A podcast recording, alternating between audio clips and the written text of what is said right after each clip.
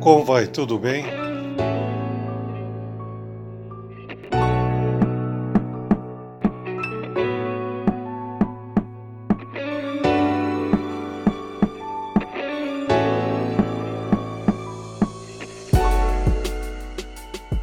Hoje eu volto para desdizer de um dos locais especiais da cultura nossa.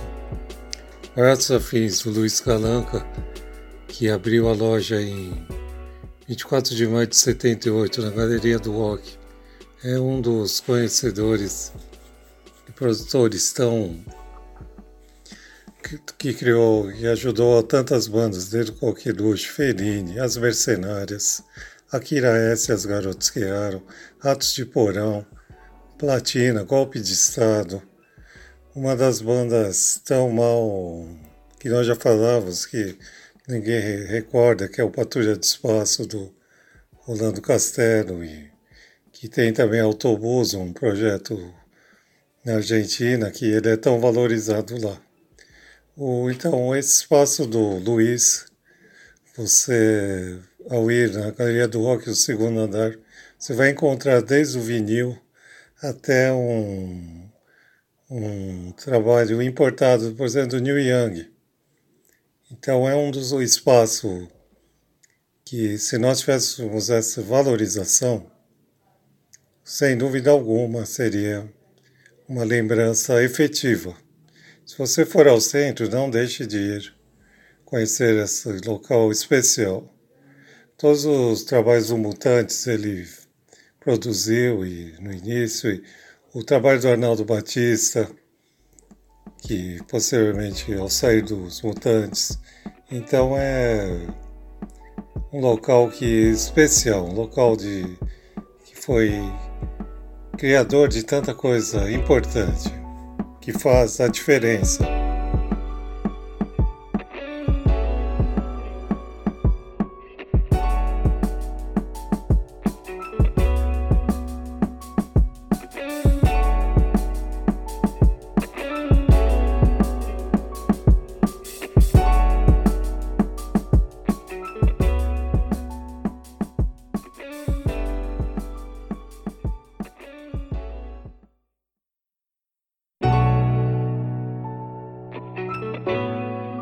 Momento Show. Dicas de livros e discos.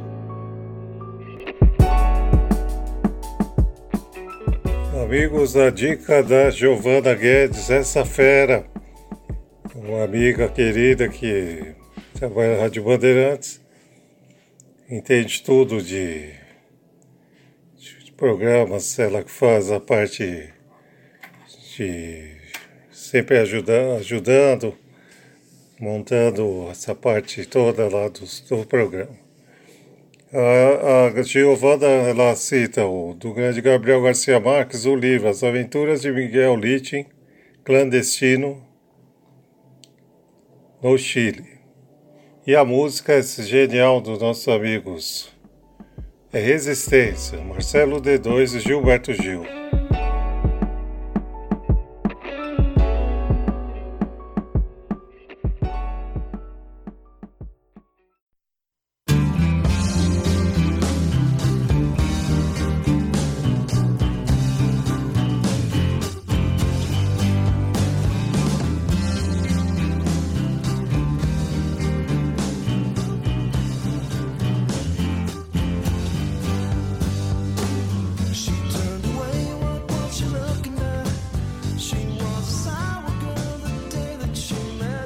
Nós vamos falar de Scott Wayland.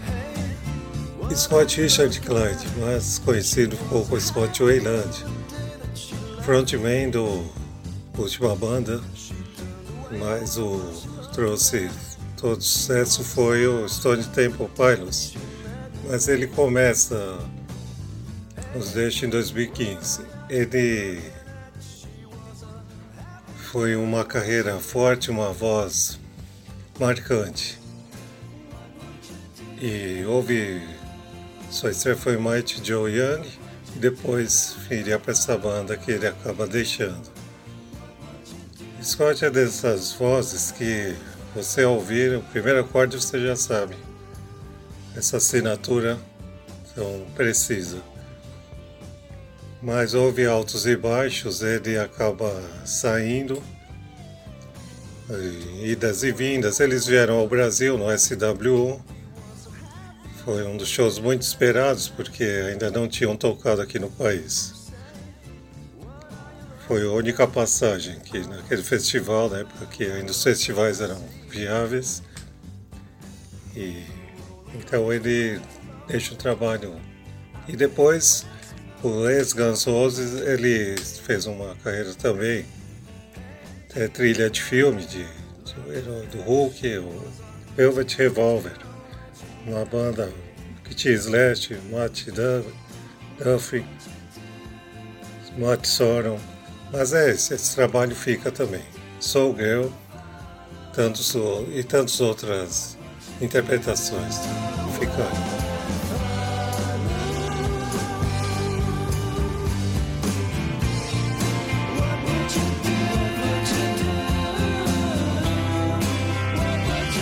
É isso. Fiquem bem, um abraço.